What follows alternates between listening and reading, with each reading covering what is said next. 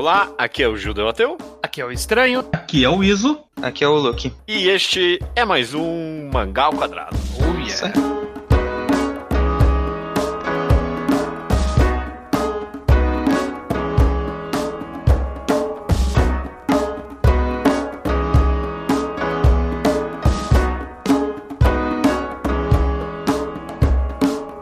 Maravilha, todo mundo. Sejam bem-vindos ao episódio 249, eu acho que é, do Mangá ao Quadrado. Tudo bem com vocês? Oh, peraí, bem. vocês vão fazer Cara. alguma coisa pro 250? Esse número conta? Acho que é, não, acho que não a vai nada. já não fez pro 200, não vai fazer pro 250.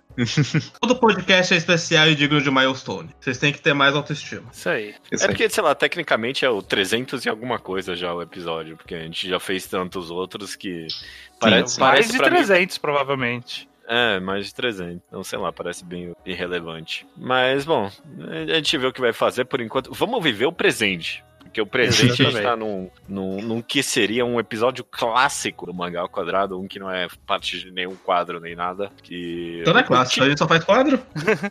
Então, é, bom, o- antigamente é, né? não tinha quadro, por isso que é clássico. O título desse episódio, quem baixou já viu, mas vai ser. É uma boa pergunta qual é o título desse programa, na verdade. Eu acho que vai ser O Hong Kong moderno. Homecomes Uhum. modernas, é isso, ou Homecome É. modernas só, né? Hong Beleza. Kong, né? Homecome. Né? É. Não é chegada à casa. Ah, é, tá certo. Hong Kong. Enfim. E a gente vai querer conversar, basicamente, sobre o que a gente aqui classificou como uma nova era, entre aspas, das comédias românticas direcionadas para garotos jovens, por assim dizer, né? É, a gente tá criando essa terminologia, mas é basicamente, tipo, falar de como a gente acha que tá o gênero hoje em dia. Exato. A gente tá criando a terminologia, mas o objetivo é descobrir se ela existe em primeiro lugar. Sim, sim. Exatamente, exatamente. E, e, inclusive, parte da conversa eu queria só explicitar isso antes até da gente entrar de cabeça, que existe shoujo. Eu queria só eu estabelecer isso como um conhecimento nosso e que eu acho que muitos dos, talvez, elogios e críticas que a gente vai fazer para essas obras, que são comédias românticas direcionadas para meninos, no shoujo e talvez até no josei, parece que os caras já estão muito mais à frente. Passou por isso um pouco e tá em outra fase, sabe? Parece que comédia romântica pra menino tá atrás ainda, bastante, comparado Sim, com comédia romântica de shoujo e josei, na minha opinião. sim. Mas eu acho que o nosso ponto é que está atrasado, mas mudou. Eu acho É. que. Ou, ou talvez não mudou, e é isso que a gente vai discutir aqui. Exato. Antes, então, talvez a gente começar a discutir isso, Antes eu- do. De novo, né? antes, mais uma vez antes. Vamos, vamos dar uns exemplos, só pra gente situar. Quando, quando a gente conversa aqui sobre comédia romântica moderna, que, que tipo de obra vem na cabeça de vocês? Kaguya. Uma só, dá um exemplo. É, Não precisa ser tipo um, algo completamente. Ah, esse é o exemplo máximo. Uma obra assim. Kaguya, você É. falou, é, Luke? Uhum. É, quando você fala, tipo, de uma Hong Kong atual, pra mim é a primeira que vem à mente em muitos aspectos. Fa- Acho fala que- o nome todo aí, gente, porque alguém É conhecer. Kaguya-sama Wakokura Setai. Ou Love is War, como vai estar no seu Scanlator favorito, provavelmente. Vai? É, Te- Teve um anime recente que foi sucesso, não foi? Teve. sim, teve. Sim. Teve. Que, que, você me dá algum exemplo aí, Iso? Que eu falo, ah, comédia romântica moderna. Otobon no Hanayomi. Ou Quintessential Quintuplets. Ou... É, isso aí. É uma das Quintuplas essenciais. quíntuplas. É. Quintuplas essenciais. Vocês também conseguem pensar em alguma coisa? Eu, eu sou o cara mais desinformado desse podcast, Sim, mas pelo que eu ouço falar, o Dome Canojo, como que é? O nome completo disso? Da autora de Good Ending? Domestic Nakonojo. Olha, Domestic, E você é, vai falar por mim, não pelo, pela comunidade nem nada. é, eu acho que o Iso deu uma impressão errada. ok. Mas. Tipo, vamos é uma comédia romântica moderna, mas talvez não tá dentro das qualidades que a gente tá procurando, mas é. É, é contemporânea, o estranho não tá errado. É um tipo, romance pode- moderno, definitivamente, mas... Não quer dizer que é bom, é moderno. É.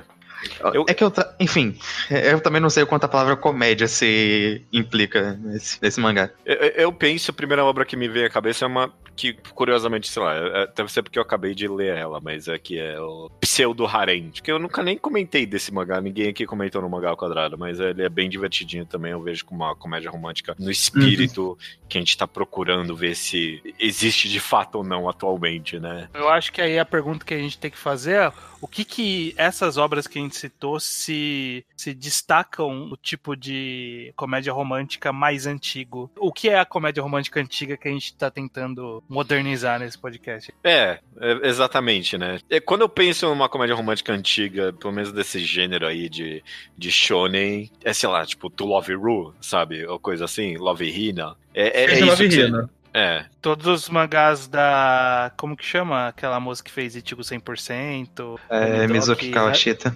É, tudo da Mizuki Kawashita. é. E essas são, tipo, talvez os, os estabelecedores do gênero de sua época. É, e a gente, mas assim, a gente tá falando de uma época, sei lá, final dos anos 90, começo dos 2000. A gente não tá indo, sei lá, muito pra trás É. quando tinha os mangás da- do Adachi ou da Rumiko, que isso já tá muito distante, gente. A gente sabe que isso existe, é só. É uma comparação mais É, próxima. Mas esses mangás que a gente pensa mais antigos, eles tinham algumas características que talvez uma visão mais moderna, até talvez uma visão até na época, sempre foi meio problemático, sempre foi meio carregado de clichês e esses clichês não eram necessariamente bons. É, é Sim, complicado. Obviamente, né? Eu tô concordando aqui contigo que quando a gente menciona todas essas obras, vem vários clichês na mente. Vocês acham que a comédia romântica atual dos mangás shonen se livrou desses clichês? É por isso que a gente tá mencionando essas obras? Tipo, essas obras novas que estão surgindo, tipo Kaguya ou as quíntuplas aí, elas... É pra trás isso, e agora é tudo uma revolução do gênero. Não, tipo, definitivamente Não. não. Mas acho que o ponto é que houveram mudanças que, sei lá, eu acho que no mínimo parecem parece significativas, pelo menos, né? Tipo, houveram mudanças que parecem, pelo menos, serem significativas Sim. e merecedoras de comentário. Elas parecem mais cientes dos clichês antigos. Mesmo que ainda tenham coisas problemáticas ou questionáveis, parecem, no geral, mais cientes do que estão fazendo em relação a essa- essas questões. Isso é o que eu gostaria de conversar, então. Vamos vamos começar por esse aspecto, então. Ciência de clichês, né? Uma obra com mais autociência de ser uma obra de comédia romântica. Você diz pra mim que a- as obras contemporâneas têm mais ciência do que as de antigamente? Sim, eu acho que isso é um processo natural, na verdade, de quase qualquer gênero. Você vai criando o que vem em cima e começa a agir como se os fazer piada com clichês antigos e tudo mais. Mas uma coisa que eu quero adicionar é que eu não quero dizer que toda obra autociente é necessariamente melhor, porque até porque muitas vezes a autociência não passa muito de falar, olha, a gente tá fazendo isso aqui, hein? Olha que clichê antes de, de imediatamente fazer isso aqui da mesma forma. Exatamente. Autociência, autociência muitas vezes é um sorry not sorry, que fala que existe e não muda nada. Sim. Exa- é- Excelente ponto. Porque era justamente isso que eu ia questionar. Porque, pra mim, obras como Love Hina e Tigo 100%, eles tinham, a, a- não a mesma, mas eles tinham bastante autociência deles mesmos. Tipo, To Love You, no- na, na metade, até onde eu sei, lá, já na metade, o mangá tira sarro de que o garoto vive caindo em cima das meninas, esse tipo de coisa.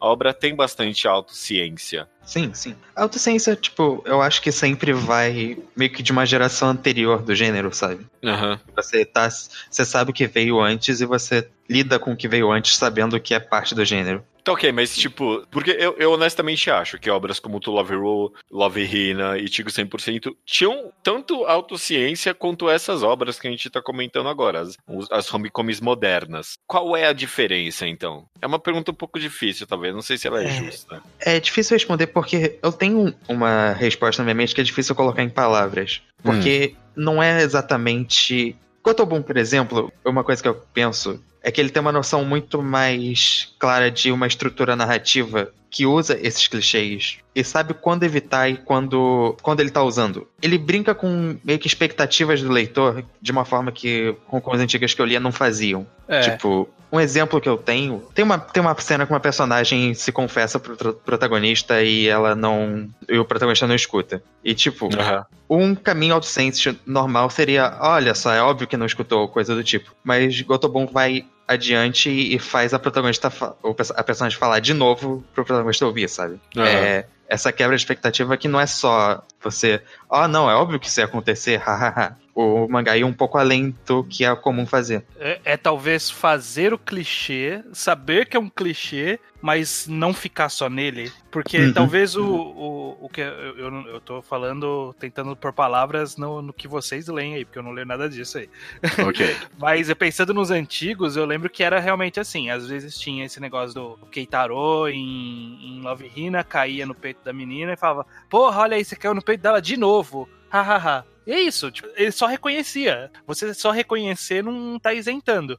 Agora, você fazer com alguma coisa com o fato disso acontecer, de você tornar isso, sei lá, subverter, fazer a menina se preparar de alguma forma porque o cara vai cair. É, eu sei, eu, inventar algo diferente em cima da existência do clichê e do reconhecimento da existência do clichê. É, é, é que eu acho que reconhecer o clichê é só um primeiro nível. E aí uhum. esses outros eles estão num segundo nível, né? Eles reconhecem e trabalham com isso, né? Uhum. Sim. É, é, pra, mim, pra mim tá por esse caminho mesmo. Que... Com certeza. É. O, o que essa cena que o Luke mencionou da confissão me, me fez sentir bastante era mais do que reconhecer ou não reconhecer que existe um clichê é estar tá no controle de como a gente lida com o clichê. Quando ela se uhum. confessa e o, e o, protagonista não escuta, a gente pensa que esse assunto já acabou. Ela já teve a cena de confissão dela que acabou. Para um capítulo depois, isso ser corrigido é. e ser feito direito porque a primeira vez deu errado. E, e aí pega todo mundo de surpresa. A impressão que dá é que mais do que tá ciente, é o autor um passo à frente do que o leitor espera pelo gênero e mesmo se controlando suas reações. É. Uhum.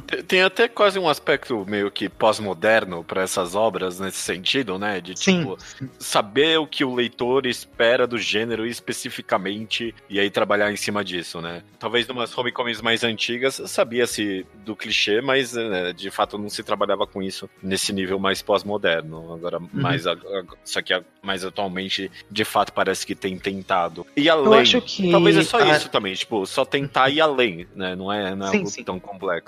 Eu acho que essa, esse que você falou de pós-moderno, acho que é parte importante porque uma coisa que eu sinto, isso é muito subjetivo, talvez eu não tenha como provar, mas é a sensação que eu tenho lendo, é que são criadores que estão acostumados a ler Hong Kong, sabe? Tem essa experiência uhum. e brincam sabendo que é uma estrutura já, tipo, fixa, tipo, sabendo que tem essa, essa sequência de plots e esse metagame envolvido em algo, tipo, por exemplo, em Harente, que hum. ele lida com a expectativa do leitor mesmo e criando esse tipo de coisa, porque, porque ele é o tipo de pessoa que leu muito e ele não tá desconstruindo nem, nem coisa do tipo, mas é saber exatamente o que, que o leitor quer normalmente. Porque Por já é uma porque tem um nível de experiência maior que acaba sendo até. pode acabar ficando um pouco artificial às vezes, mas é tipo. Acho que é basicamente isso. É você ter uma pessoa que tem uma experiência com o gênero, tipo, de ter sido criada no gênero, por exemplo, e saber o tipo de coisa que o, o público espera de uma maneira mais,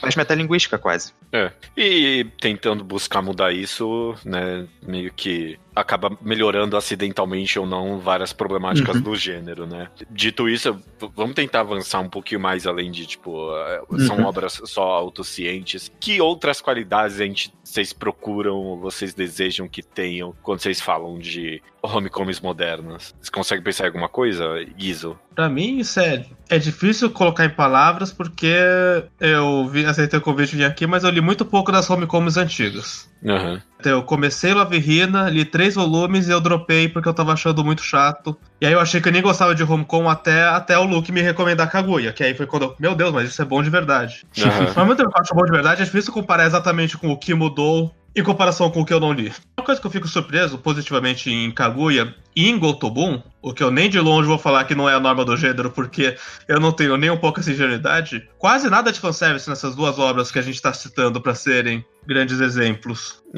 Uhum. Sim, não, não, nem, não vou falar que isso não é a norma do gênero hoje em dia, que, nossa, obviamente ainda é, mas é como se fossem dois exemplos de mangás que não sentem que precisam de fanservice para se vender, que eles têm muita fé no que eles têm a oferecer no quesito personagem, romance e história mesmo. Uhum. É, a, a, a, ausência, ou pelo menos, sei lá, a diminuição do fanservice erótico é definitivamente, é definitivamente uma característica mencionável, eu acho também, que é Kaguya, Gotobon, Pseudo Harem ou vários outros que eu consigo pensar que, de fato, não possuem fanservice nenhum, alguns deles. E é uma dimensão, assim, em Gotobon que é o que é vendido pra caralho. Ele tem ótimos números pra justificar que o público de Gotobon não tá comprando por fanservice, mas tá comprando romance mesmo assim. Uhum, é. Só pra acrescentar que, tipo, o Gotobon não tem fanservice do jeito que a gente espera, tipo, calcinhas e peitos à mostra e tudo mais, mas ainda assim tem todo o aspecto que, claro, que o público que compra Gotobon é, compra por causa das garotas e o autor se esforça muito em deixar as garotas, tipo, bonitinhas ou fofinhas em trejeitos, personalidade e tudo mais. Ele É, ainda existe eu- essa expectativa bem clara. Eu definitivamente acho que. Eu não tô falando que você tá falando isso, ok? Eu, eu entendi perfeitamente o que você quer dizer, mas a, a ausência de fanservice não quer dizer que o mangá não tá objetificando as meninas dos ainda, Ah, sabe? não, não, não, não. Nossa, Sim. nossa. É. Nem acho que a Hong Kong, que quer ver 10 anos, vai deixar de fazer isso. É, é, Por exemplo, não. Não, não tô com esse otimismo. O Neverland tem, tipo, mais fanservice e tudo mais, tem, tem, tipo, até uma quantidade decente de fanservice. Eu falo aceitável, isso não faz sentido, mas tem uma quantidade grandezinha. Mas ainda assim, muitos dos capítulos não tem realmente esse fanservice clássico que a gente tem, mas tem muito de mostrando as garotas agindo de uma forma. Não fetichizável, acho que não chega a esse ponto, mas, tipo, pra você ver ela fazendo uma coisa fofinha ou de, numa situação engraçadinha ou qualquer coisa do tipo, que ainda é pra vender pro, pro público masculino de 14, 15 anos, mas É, elas não É, estão tem ali uma variação. é, É, é, são, são ações que não tem nada a ver com. Não estão ali pra justificar algum arco ou alguma. Uhum.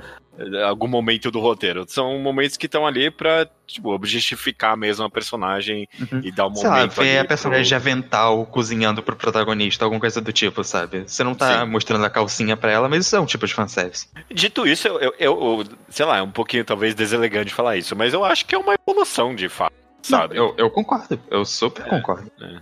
Mas só Até queria deixar claro. pra pen- é, se a gente for parar pra pensar, é, é até uma tendência talvez um pouco mais recente.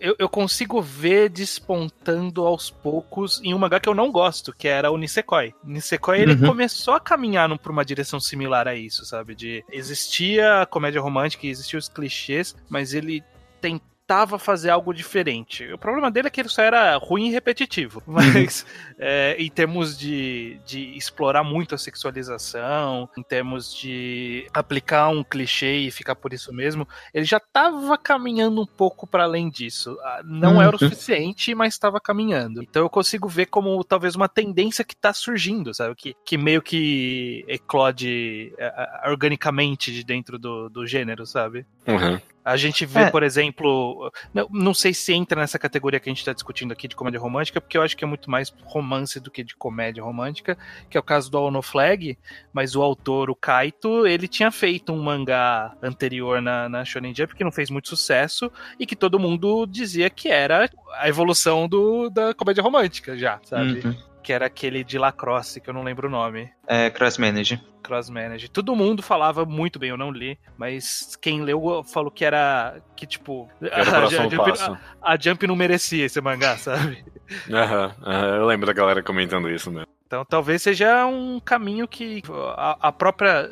Eu, eu não sei dizer se, tipo, tava se perdendo público do, do gênero, porque eu acho que sempre vai ter a galera que quer ver só a putaria pela putaria. Mas eu acho que quem quer ver a putaria pela putaria estava. já vai nos extremos, que são aqueles daquelas revistas genéricas de, de anime, sabe? É, Action X, sei lá, Monthly. Sim, Blá, sim. blá, blá, essas daí que sai adaptação de light novel, essas coisas. Que esse daí atende esse público e é o suficiente, sabe? A galera vai pro Sword Art Online, vai lá pra aquele anime das meninas que tem as duas empregadas domésticas lá de cabelo quase igual lá. É, e vai pra isso e estão atendidos ali. Então talvez nos shonens, nas revistas shonens mais é, tradicionais, talvez eles, eles precisaram achar um nicho diferente, né? Tipo, como que a gente pega o público que já é da nossa revista, mas ainda assim faz o clássico? Eu acho que acabou caminhando pra pra isso meio que organicamente mesmo. A- Além de ser Uhum. talvez até uma possível tendência, tipo, geral, até de mangás, principalmente dos shonens, tá diminuindo cada vez mais o fanservice. Esse, esse pode ser até uma conversa de um podcast por si só, né? Tipo, meio que pra onde tá indo tipo, esse clichê tão comum dos mangás, né? Porque Uhum. Quando eu vejo os Battle Shonens, principalmente os da Jump, eu consigo afirmar até com certa facilidade que tem bem menos hoje em dia do que tinha quando eu comecei a ler, sabe? Porque... É, mas Assim, Mas, mas a ao mesmo a tempo. É, a gente- Ao mesmo tempo, Nanatsu ainda existe e ainda é forte, o que é uma coisa que eu, que eu até comento com o Luke. Na Shonen Magazine, Você tem na, na Shonen Magazine tem Nanatsu, Eden Zero, Fire Force. Que você pega é, a Magazine, exatamente. Você pega os Battle Shonen, que é Fire Force, Nanatsu Eden Zero, ali tá todo fanservice. Aí você passava pra Gotobon, pro, pro já cancelado Juliet, que são os de romancinho, e esses você vê, pô, É, ok, ok. Talvez não. Vocês têm razão, talvez não seja tão tendência quanto eu achei que era. O, o, a, a, a, a Jump não tem muito, mas Fire Force foi adaptado agora e, e já tá sendo comentado pelo seu fanservice. Uhum. É, sei lá, então, eu gostaria pelo menos de reiterar, então, que, tipo, não é. Tipo, ainda tem muito fanservice em comédia romântica. Você mesmo falou isso, né, Luke? Mas. Uhum. Nem acho que vai embora tão cedo assim. Não, não vai não, não vai não. Mas diminuiu um pouco e não é só putaria justificada com romance e comédia, sabe? É, tem uma história e aí ocasionalmente tem ali pra vender. E aí essa- É. sempre vai caber ao nível de tolerância da pessoa, o quanto ela aguenta ou não, né? Eu Uhum. acho que o que vai definir a característica desse, o que a gente tá chamando aqui de Hong Kong moderno, não vai Aham. ser a ausência de fanservice. E eu acho que Não. talvez nem a diminuição seja a característica pre- preponderante dessa classificação.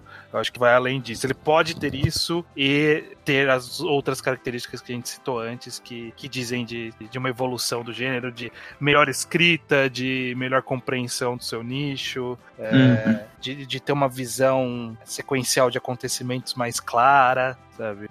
Aham, é, eu concordo. Tem uma coisa que eu penso que eu cheguei nessa conclusão agora porque eu tava tentando ju- justificar isso na minha mente. Porque quando o Judeu perguntou, narrativamente eu acho que tem dois caminhos muito diferentes que eu acho que romances modernos estão seguindo. É. Que eu acho que faz sentido pra mim agora que eu pensei. Que é, tem Gotobun e Kaguya, por exemplo, tem um plot muito mais elaborado, um roteiro mais, tipo, esperto em vários níveis. E eu sinto que isso é uma- algo que tá acontecendo, que os autores estão lidando com isso e fazendo esse- essas tramas com mais conteúdo, tipo, mais pensadas. Só que, por outro lado, também acho que é uma coisa muito. É, uma tendência muito grande. São essas Hong Kongs totalmente mais wholesome, bobinhas, tipo, oito páginas por capítulo, quatro páginas por capítulo, que se popularizaram até porque agora você pode publicar mangá em Twitter ou em site de webcomic e tudo mais. Sim. E eu acho que isso faz sentido que acaba não tendo aquele meio termo, tendo menos daquele meio termo, sei lá, Nisekoi ou Love Hina ou outras coisas que tem uma história, mas ela é muito episódica e muito enrolada só pra mostrar os personagens fazendo coisinhas e tudo mais. Você acaba tendo e você Muito tem também. essa divisão pros dois tipos de coisa que você quer, sabe? Você pode ter essa história só de dois personagens sendo wholesome juntos, todo fluffzinho, ou você tem uma história super mais elaborada e tudo mais. É, eu tô pensando o que você tá falando, que faz bastante sentido, principalmente quando você comenta em publicação online, porque vários dos, dos mangás que eu penso como exemplos de novas comédias românticas são mangás que ou são, ainda são publicados online, ou, sei lá, começaram a ser publicados online, como por exemplo o Shogi Senpai, que eu já recomendei aqui no podcast. Sim, ele, é, sim. ele- ele é mais nessa vibe de, de wholesome, né? De mangá só bonitinho e é, são os personagens sendo felizes e tal. E eu acho que, é, de fato, a publicação online tem muito a ver com isso. E ela é meio que responsável pelo sumiço desse meio termo que você comentou. Uhum. Principalmente Né? porque eu penso agora tem a ver com não ter mais pressão editorial em cima da galera, sabe? Então, tipo, a- a- o autor lá de Shogi Senpai pode escrever o Shogi Senpai dele de boa sem ninguém falar, ah, mas põe aí, põe umas calcinhas aí, vai, sabe? Sim. E, tipo, a galera que quer escrever putaria tá escrevendo putaria independentemente também, sabe? Não é nem só Uhum. hentai, tem, tem várias comédias românticas Ah, hoje em dia que é, é bem putaria solta e parece que não, não se tá, como não tá exigindo de ninguém que, ah, ok, mas põe um pouco de roteiro ou põe um pouco de putaria, meio que tá se separando mesmo, não só nesse sentido de, ah, uns plots simples ou um plots mais complicados, mas como, tipo, ah, as pessoas escrevendo o que elas de fato queriam escrever.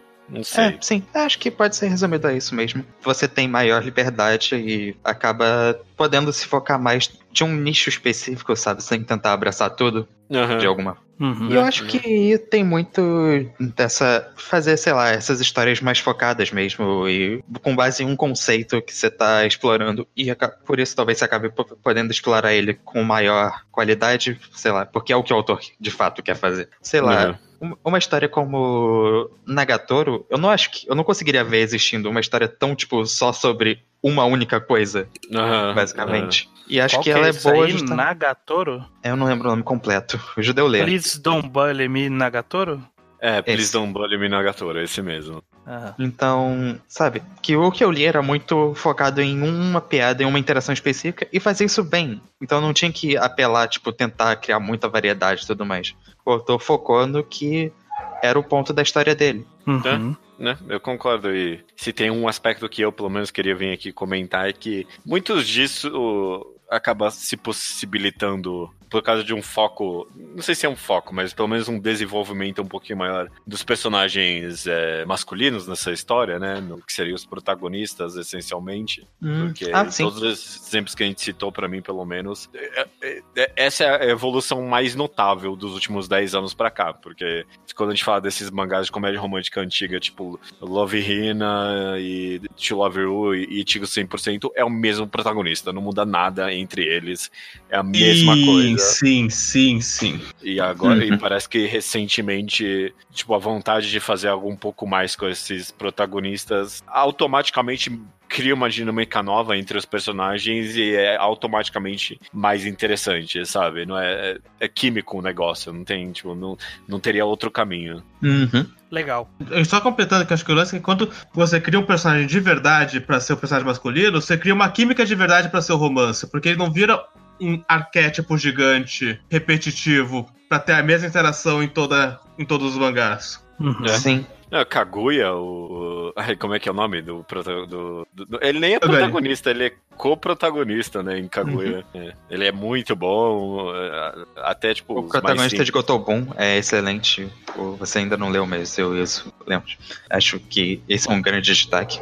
Até, até Nagatoro, tipo, o, o cara que ele tinha o arquétipo mais perto de um protagonista de mangá antigo. Ele acaba sendo bem único e é justamente a interação dele especificamente com a Nagatoro que acaba tornando o mangá interessante. Tipo, o protagonista de Chogo Senpai também, só pra é, mostrar como isso até nos mangás mais fluffy, talvez até principalmente nesses mangás mais, tipo, só wholesome, porque eles precisam mais de protagonistas, né? Acho que eles dependem mais de uma Sim, interação sim. específica, então provavelmente precisa ser mais carismático mesmo. Legal. Eu queria jogar aqui alguns nomes de comédias românticas, ou talvez não, que estão em publicação atualmente.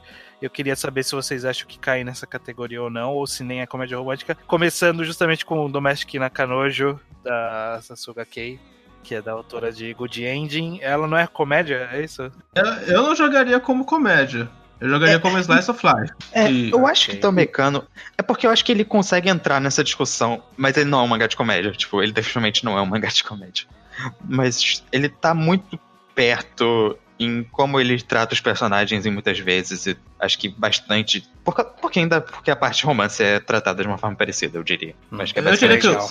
Do Mecano, de todos que falam, é o que mais se destaca por não ter personagens que são arquétipos reproduzíveis, assim. Não ter uma Tsundere, Uhum. uma Genki Girl, uma Shy Girl ou uma qualquer fetiche pré-pronto que você vê uma em cada mangá. Nem- Nenhum personagem de Domecano, eu acho que preenche esses rótulos, eles só são eles mesmos. Então você sente uma coisa mais. Uma caracterização mais Uhum. orgânica e genuína, que Uhum. eu acho que é o grande destaque do mangá, pessoalmente. Legal. Mas eu não chamaria de comédia pra chamar de comédia romântica.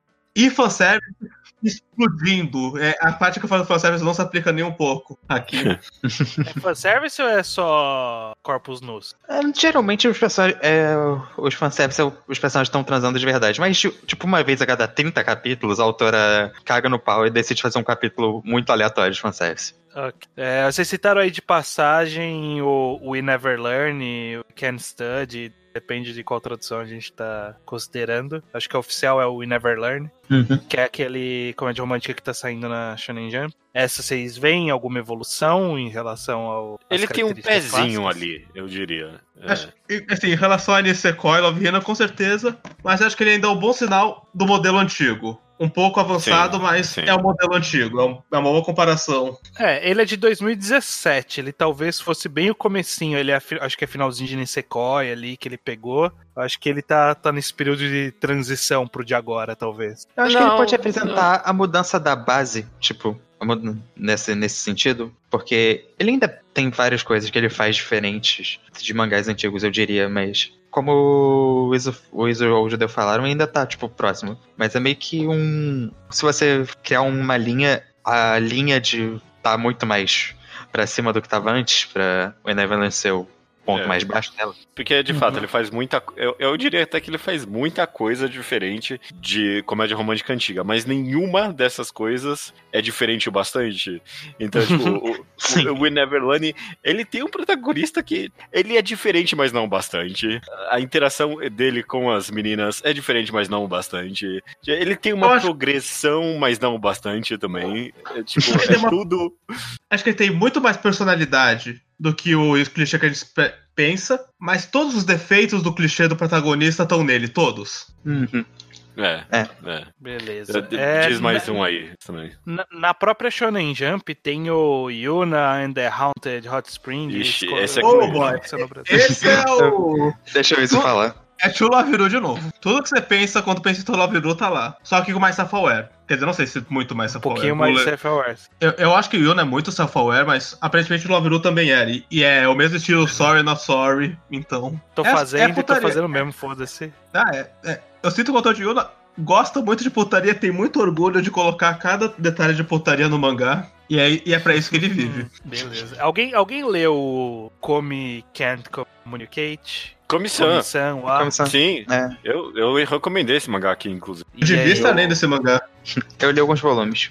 Mas Ele é um excelente exemplo p- pra mim de, de comédia romântica contemporânea, porque ele até tipo começa como esse primeiro estilo de é uma ideia simples, sabe? É só uma menina que ela é tímida e aí o protagonista tem que ajudar ela a fazer amigos e ele acaba expandindo bastante. É uma comédia romântica, definitivamente, né? Não- Não tenho dúvida alguma.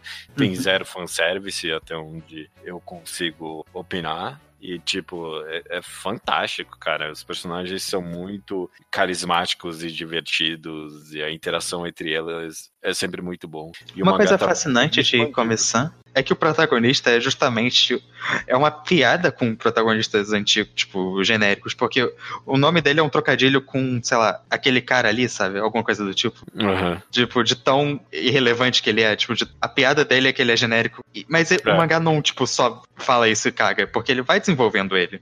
Ele vai trabalhando o protagonista de fato. Mas, tipo, justamente a gag dele é que ele. Ele é É, incrivelmente mediano em absolutamente tudo. Essa, essa é a piada dele, né? Que ele é Uhum. médio e médio, médio, médio. Ele é, ele é o meio termo de tudo. Mas até Sim. isso que nem se falou, Lu, que acaba sendo relativamente bem trabalhado, conversado no mangá. Eu gosto muito de Comissão, ele é um excelente exemplo pra mim. Ainda bem que você comentou e ia falar dele. Hum, legal. Eu acho que a, a percepção é que existem coisas interessantes sendo feitas aí nessas revistas shonen atuais. Não é 100% ainda, não é uma mudança completa, mas sempre vai ter um Black Clover pra cada, sei lá, Promised Neverland, sabe? Neverland. Ah, sim. Não, a gente tá falando, eu, eu sei, tipo, que no meio dessas revistas, ainda mais agora que tem publicação online, que tem muito mais liberdade de publicar tudo, tipo, essa, essas Jump Plus e Magazine Pocket. Então, eu sei que tem muito mangá ainda que a gente não tá comentando e que não, talvez não mereçam esse mérito que a gente tá dando. Mas acho que o importante é que boa parte dos mangás que a gente tá comentando são, tipo, os mais populares da atualidade, sabe? Comissão é o mangá mais popular da Sunday, e Gotobun é o mangá mais popular da Magazine. E Kaguya não é o mangá mais popular da Young Jump, mas é o romance mais popular da Young Jump. Então, são esses mangás que estão liderando, por assim dizer. O É, que acho que é um é. sinal relevante. Eles, são- ele- eles são a crista do, do da comédia romântica hoje em dia. Uhum. E o mais importante é mostrar que justamente essas as mudanças que a gente falou que estão acontecendo não estão fazendo o mangá perder público. Longe disso. Uhum. O que talvez seja prova que as pessoas gostam de boas histórias, pelo amor de Deus. Incrível, né? Só quem diria. Que coisa. É impressionante. É, tipo, a gente falou tanto aqui sobre ah, qualidade, não sei o que, mas tipo, dá, dá pra resumir, então, só em. Ah, estão fazendo direito agora, vai. Eles estão pensando forma. em roteiro também, né, em É, algum momento. Estão pensando antes de escrever. É, é- é isso. Legal. Acho que fica uma. é, eu, eu acho que mesmo serve até pra mim como uma forma de olhar com menos receio sempre que surge um mangá novo, assim, de comédia. Porque pra mim, eu não li nenhum desses, porque todas as vezes que eu via falar que existia, eu, ah, meu Deus, comédia romântica, lá, lá vamos nós de novo, sabe? O É, do, é. do GTA. Aí eu preferia nem ir. Mas faz sentido dar uma chance, né? Talvez o, o, o nosso público ouvinte não tava ciente que tem coisa diferente saindo aí hoje em dia. Ah, Esse podcast vale como tipo, um serviço de anúncio público, né? Que ah, dê, dê- dê- dê umas chances pras comédias românticas. Tem, tipo, tem coisa sendo feita aí, né? Uhum. Sim. Eu quero saber se a coitada da Mizuki Kawashita vai conseguir voltar e pegar essa onda. Ela tá fazendo mangá de beisebol. É, Não vai mais então. Tá, tá dando certo lá. Esse mangá. Tá seguindo a vida dela, né? Precisou sair do mundo da Leitura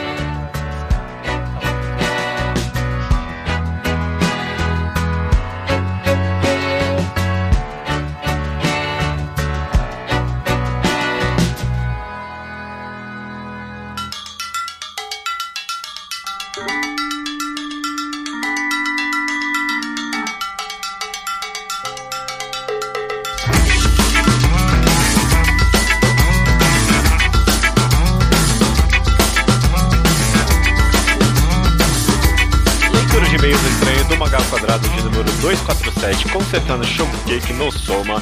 Os e-mails chegam aqui, chegam no contato arroba alquadra.do e também, e também comentários no alquadra.do. Tudo, tudo bem contigo? Beleza, tudo, tudo bem. Já que estamos aqui na velocidade da luz, recadinhos Uhum. rápidos. Primeiro que semana que vem tem o quadrinho ao quadrado sobre o quadrinho nacional Rio de Lágrimas, de Renato Chimi e Glaucus Noia Noia Noia. A gente não decidiu É. ainda qual é a pronúncia do nome. E que eu E- ainda não li. Caraca. Eu, é, eu também tenho que ler essa semana aí pro próximo podcast. E na outra semana, depois do próximo Manga ao Quadrado, tem mais um programa do Reenquadrado de Banana Fish. Estamos caminhando próximo do final, faltam dois programas. E em breve teremos novidades de qual será o próximo Reenquadrado É. também. Eu, eu pensei em pedir recomendações, mas eu, é, é, reenquadrado a gente acaba só ignorando mesmo. Eu não faço questão nenhuma, não, de sugestões. A gente já deu várias sugestões internamente e foi meio que decidido sem a minha meu poder de voto. Não, não é verdade isso. não é verdade. Enfim, Bom, ok. Isso- saberemos no futuro. Depois a gente limpa essa roupa suja aí. Indo pro Slowpoke Report, a gente começa aqui com Slowpoke Report, é claro, nessa sessão que gente- as pessoas estão comentando o que elas leram e coisas não relacionadas com o programa. Começando com o Lucas Lana, que quer saber se vai rolar algum episódio de Um Mangá D, três pontinho, ou Desconcertando. É, um mangá D, eu tenho um em mente, mas eu quero esperar mais um pouquinho com ele, que é Uhum. por motivos. E desconcertando. Esse eu preciso de sugestões mesmo, porque É. é, não tem, tipo, a gente não consegue pensar em nenhum outro mangá que é tão universalmente bem aclamado quanto Fullmetal Alchemist. A verdade é essa. Tipo, É. eu, eu, eu, eu não consigo, tipo, sei lá, até coisas que são, sei lá, bem apreciadas no universo cult, como, sei lá, Pum Pum. Ah, não é todo mundo que gosta de Pum Pum, sabe? É, Sim. é, tem, tem, seus defeitos, afinal de contas. É, é bem Sim. difícil encontrar outra obra que nem Fumeto, eu acho. É, não, não, não há promessa, mas aceitamos sugestões de obras que vocês consideram que são bem avaliadas pelo público e são bem conhecidas também, né? Já tá nada de ser avaliada por pelas três pessoas que leram. É. Tem que ter algum certo nível de popularidade. Enfim, Estúdio Armon, ele leu Ashita no Joy e diz ter sido bastante proveitoso escutar os podcasts sobre. É, Eu estava pensando em Ashita no Joy hoje enquanto treinava boxe na minha academia. Ah, eu é? estava Você se pensando sentiu como, a pose do braço pra baixo do Joey não faz sentido. Eu, eu, eu fiquei falei, você não tem tempo de reação, é muito ruim essa pose. Mas ok. Uh, Rolou algum momento Zeitgeist na sociedade, então, porque hoje eu vi um tweet muito bom, acho que você viu também, de alguém falando que o Chico Bento moço parece muito o Ashitano Joey. Eu achei fantástico. Pois é, pois é. Indo pro último aqui, Slowpoke Report, a gente tem o Wagner Gonçalves, designer de São Paulo, quer saber quais das seguintes mangás vale a pena comprar pela qualidade. É, Golden Kamuy, Anxious, Anx- Ancient Magus Bride, eu pronunciei errado mesmo assim, I Am a Hero, Made in the Abyss, oh, não, é só Made in Abyss, Innocent e The Promised Neverland. É, Golden Kamuy, todo mundo que lê fala bem, né? É, eu, eu, eu li pouco de Goren Kamui, gostei do que li. Não sei Uhum. se eu vou comprar a versão nacional, porque ela tá meio carinha, é um mangá meio longo, não sei se eu tô nesse pique. Mas se você tá nesse pique, eu acho que vale a pena. É, Inocente, eu acho que é discutível. é, é discutível. Tem, é, é, o final dele é mais polêmico ali, de É. se foi meio cagado ou não. É, A Yama Hero eu acho ruim. Made in, Eu- Made in eu, Abyss eu, acho que nem você leu. parte, é, é My Hero, mas eu acho que não vale a pena comprar justamente porque uma hora vai parar de ser legal. Exatamente. E eu acho que a mesma coisa dá pra falar de Ancient Magus Bride. É bom, mas eventualmente cansa, né? É, exatamente. Made Abyss não li de fato e Promised Neverland, se você tá no pique, você tá no pique de Battle Shonen, vai lá, cara. É que eu não tenho mais pra, pra essas coleções muito longas, É, eu também. de algo em publicação, eu tô, tô, tô numa outra fase da vida. Golden Kamuy desses aí é o que eu mais apostaria, provavelmente. Hum, É, se você tiver que escolher um, eu escolheria ele. É, o Wagner Gonçalves também nos indica o autor nacional Luciano Salles, que está com um projeto no Catarse no momento. É GP Metanoia, essa, Uhum. essa é a pronúncia. Também recomendo o quadrinho nacional Blackout de Chris Tex e Santos. Apoiei ambos no Catarse já, inclusive. Ah, uau, ok. Eu vou dar uma O olhada. então, Luciano se a Salles, pena. eu, eu- é, Luciano Salles, eu tenho alguns aqui dele. Eu acho que eu tenho o Quarto Vivente, o Lamour e. É o Damônia. Ele é bom, mas eu acho que eu não sei se eu entendo os, os quadrinhos dele. Eu preciso dar uma. ler com calma um dia pra, pra entender, porque ele é bem experimentalzão, bem loucura, assim mesmo. Talvez. É. Talvez agrade quem gosta desse tipo meio loucura. Mas o que o, meu- o GP Metal tava muito baratinho no Catarse. 15 reais você levava ele pra casa. Então Ah, eu falei. ok. E esse Blackout, ele é bonito. Eu nunca li, mas ele era muito bonito e eu tava num, numa onda, num, num spend spree ali, tava gastando dinheiro. Eu falei, ah, vou comprar isso aqui também. Apoiei o volume 2 do Blackout. Você viu, falando em quadrinhos, bom, não sei quão relevante isso ou não, mas você viu os indicados do. É o Jabuti, né? Do literário? Sim, sim. O que, que, que você achou? Alguns deles a gente leu, né? Alguns deles, é, é uma boa lista. Eu, eu vou ficar de olho nela pra ver compras futuras de coisas que eu ainda não li. E os que eu li, eu achei válido a indicação. Nada, nada me surpreendeu negativamente. Eu nem lembro muito quem tá indicado agora, mas eu, eu lembro da minha reação. Eu tive um feeling bem snob, tipo, crítico de cinema vendo Oscar, porque eu não gostei muito de Eles Estão Por Aí, né? Mas eu vi Ah, nos é. indicados e eu pensei, é, bem, bem quadrinho de, de prêmio, sabe? É verdade, é, Eles Estão Por Aí, é uma obra É o- decente. É o Oscar bait dos quadrinhos. É, achei, achei bem, bem jabuti bait, Eles Estão Por Aí.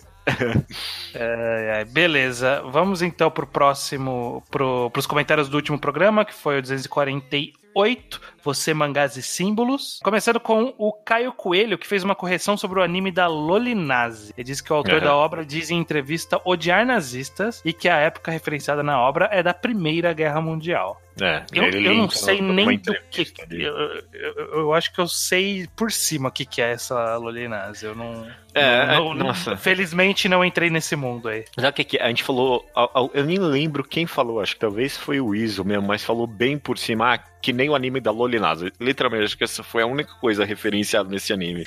Mas eu, eu, eu, eu, acho que quando a gente começou a conversa, tinha, um, tinha uma galera esperando, tipo, a gente falar sobre isso, porque tem uma resposta já. E, tipo, é verdade, de fato, até onde eu li a entrevista e eu pesquisei sobre, é, tipo, é outra época da Alemanha que está sendo referenciada aí e houve uma confusão, tipo, justificável, inclusive. Eu não é, acho que as é, pessoas estão é, tão. Yojo Senki, é isso? É, esse mesmo. Ah, então é plenamente justificável confundir, porque a iconografia é muita iconografia nazista aqui. É. Embora não tenha suástica, é, é, é um. Sei lá, sei lá. Supostamente militar. até dentro da obra quase que é, deixa bem explícito que não é. Eu não sei, é complicado. Mas é, tá, tá, feita a correção por algo que alguém falou bem rapidinho no podcast. Uhum, beleza. Daeron Bertolti, uau, que nome, diz o seguinte: Eu discordo completamente com a ideia de que a discussão seja alguma, de alguma forma roubar lugar de fala dos países orientais que sofrerão o abuso do Japão. Afinal, o Brasil em si não tem é, uma história de opressão contra esses países. O máximo que existe é opressão social contra essas populações dentro do Brasil. Mas não vejo como essa discussão se conecta com o tema do episódio. Então realmente não vejo essa questão de roubar o lugar de fala se aplicando. É, eu, eu coloquei esse comentário aqui porque eu, eu, acho que eu falei em algum momento literalmente roubar o lugar de fala. Eu não sei se é exatamente isso que eu quis dizer, houve uma confusão de termos ali. Mas, tipo, não roubar o lugar de fala, mas é, colocar só a, a, fala em um lugar que ela não pertence, sabe? Eu não tô roubando é... o lugar de fala de ninguém. Mas eu tô colocando. Eu tô me colocando numa perspectiva que talvez eu não deva me colocar, sabe? É, eu, eu acho que é, que é justamente de querer advogar por algo que a gente não tem o que dizer sobre, sobre aquilo, sabe? Uhum. Acho que essa, esse foi o ponto que a gente quis dizer, de que a gente não sofreu é, nenhuma repressão do Japão né, ou, ou, sofreu abuso de qualquer uma das nações orientais. A gente não foi nem alvo, nem nem, nem causador de, de nada. A gente tá 100% de fora. Então, qualquer opinião que a gente der sobre como eles se sentem, a gente tá muito falando por eles, sabe? Exato. Então, eu acho que é esse, esse o ponto que a gente quis trazer, de tentar não se colocar lá, falar, não, mas se eu tivesse lá, eu me sentiria assim. Eu não tenho, eu não tenho bagagem para dizer isso. É. E isso é completamente diferente de eu, de fato, jogar os valores morais do governo é, do Império Japonês durante a Segunda Guerra. Eu completamente é, posso fazer isso.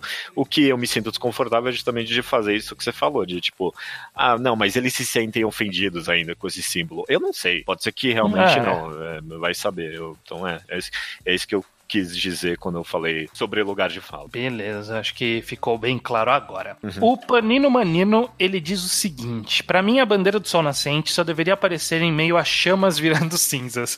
É, dramático.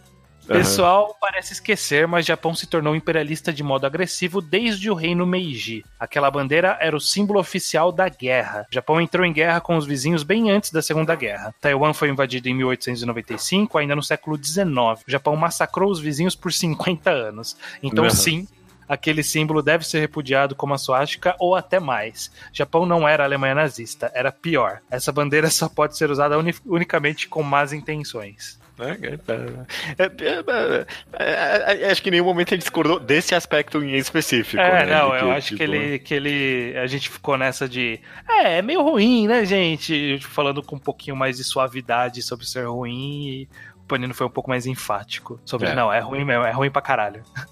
Mesmo concordando que seja ruim, ainda fica bem complexo. O, o que o Elvis Kleber evidencia no último comentário aqui da leitura de e-mails que diz o seguinte, ó. Outra coisa que esqueceram de falar foi que, além do Manji, o Hitler estragou o bigode do Charles Chaplin para sempre. É indissociável, virou o bigode do Hitler. É, pois é, isso, cara, tipo... É, é, é o, bigode, o, o, cabelinho a galera ainda conseguiu, é, mas é. depende, depende da sua, das suas feições. É, não, não pode ser muito molhado, né, tipo, a franjinha ali. É, o, cabe, o cabelinho, a franjinha ali, penteada pro lado, é bem associada, mas algumas pessoas conseguiram se apropriar de volta, mas o bigodinho... É, o bigodinho não dá. E qualquer também saudação com o braço esticado, impossível. Não teve nenhum nenhuma movimento com Saudação de braço esticado, que foi bom. De, de, de Roma pra cá nunca deu certo. Ah, sei lá, tem, tem, tem os esportistas negros é, levantando o soco pra cima em protesto nas Olimpíadas. É, ok. Era um pouquinho diferente, mas ok. Era, era um braço esticado ainda. O, o punho levantado, acho que ficou. É, é, bom, bom, não, você tá errado. Que isso? Tem vários não, movimentos punho errado. Ok. Punho com a mão aberta. Com a mão aberta. É, bom, tem o símbolo do metal também. Mão, é, mão aberta, acho que só não pode mesmo. Se bem que usam isso pra benzer na igreja, né? Tem umas. umas tem que rezar com o braço esticado pra frente, assim, pra, pra abençoar a pessoa que tá lá na frente. Tem umas boas. Uau, nossa, não sei. Não foi em algum batismo, casamento que pede pra você ficar com a mão esticada, aí parece todo mundo fazendo uma saudação Não, mas o pessoal estica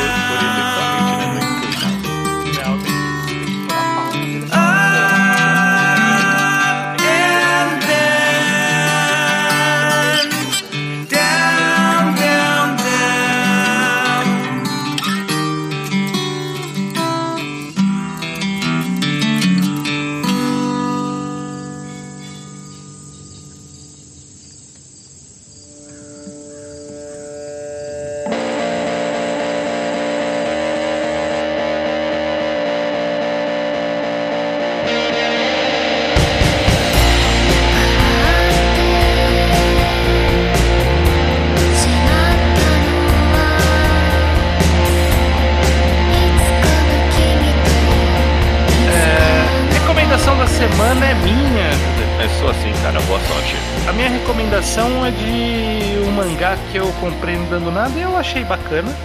Hum. E eu acho que é digno de nota por ele ser bem diferente. Eu estou falando do mangá lançado pela editora Pipoque Nankin, chamado Virgem Depois dos 30. Ele é um mangá documentário. E aí eu fiquei muito curioso para saber, tipo, como um mangá documentário? Como, hum. pode, como pode ser esse conceito? É, basicamente, a história do quadrinho é sobre. Foi baseado em. em foi, acho que foram foi um livro que foi escrito por um cara, não lembro se foi um livro ou se foram artigos escritos pelo Atsuhiko Nakamura sobre esse fenômeno no Japão, dos, da virgindade tardia, né, de pessoas que passam dos 30 anos é, sem nunca ter tido um, ou um relacionamento amoroso ou contato sexual com o sexo oposto. Hum. Todos homens. É, e aí é desenhado por Bargain Sakuraishi, que é um cara ok, o desenho dele é ok. São contos que contos não, né? São casos reais, é, embora apenas dois do, do, dos personagens narrados no quadrinho são, são identificados com o nome real, os outros são todos é, criados, tanto a fisionomia quanto é, os nomes são fictícios, mas são são casos, são casos reais. E é muito interessante, porque, na verdade, a, a, virgindade tardia, ela é, ela é, na verdade, um, um sintoma de um outro problema, né? Ele, é, existem muitos problemas de interação social, muitos problemas de pressão social, muitas camadas de como funciona a estrutura social japonesa de forma geral, de como é, você deve buscar sucesso e o que isso representa, sobre ser reprimido é, sexualmente a vida toda e como isso reflete na personalidade dessas pessoas. E é tudo uma galera problemática pra caralho. Tem, tem um cara que ele não é. Que, só. Mas todos uhum. os outros são problemáticos pra caralho. Tem. É, enfim, tem, tem história de, de gente que se automutila, tem gente que é só um cara incapaz de viver socialmente, ele não tem nenhum trejeito social, nenhuma capacidade de interagir com seres humanos. Existem, tipo, alguns relatos curiosos que eu não fazia a menor ideia que isso existia, como, por exemplo, no Japão, eles incentivam que qualquer um se torne cuidador de idoso, que é um, um emprego que precisa de muita gente e não Sim. tem tanta gente. Então, uhum. eles meio que facilitam que a pessoa seja. E, por algum motivo, as políticas do governo acabaram incentivando muito que hikikomores e que esses caras, esses virgens depois dos 30, é, se tornassem esses cuidadores. Então, tipo, é uma área que é uma área muito zoada por, por, por um motivo, por isso, sabe? Num, num, é, por uma, um arranjo social resultou num outro, num outro problema, sabe? É, é, é, bem curioso. E ele funciona, a narrativa, essa narrativa documentária, é, é, é meio como se fosse uma entrevista intercalando com cenas da vida daquela pessoa. Cada capítulo uhum. é de uma pessoa diferente. E funciona, ele realmente tem um ar documental. Eu, eu não esperava que isso fosse acontecer, mas mas faz todo sentido. Tem uma, uma narrativa documental de entrevista do cara, mostra uma situação que representa aquilo, aí usa isso como um gancho para falar sobre um problema social do Japão e aí volta pro cara, sabe? Tipo, é uma narrativa de fato é, documental e eu acho que funciona bem. E é curioso para saber um pouco mais sobre a sociedade do Japão. Eu achei realmente me surpreendeu positivamente esse, esse mangá. Eu, é, não, eu, eu, tinha ouvido falar dele, mas eu, sei lá, eu, eu bati o olho e eu achei que, tipo, era alguma coisa. Como é que é o nome do filme do Steve Carell lá? É...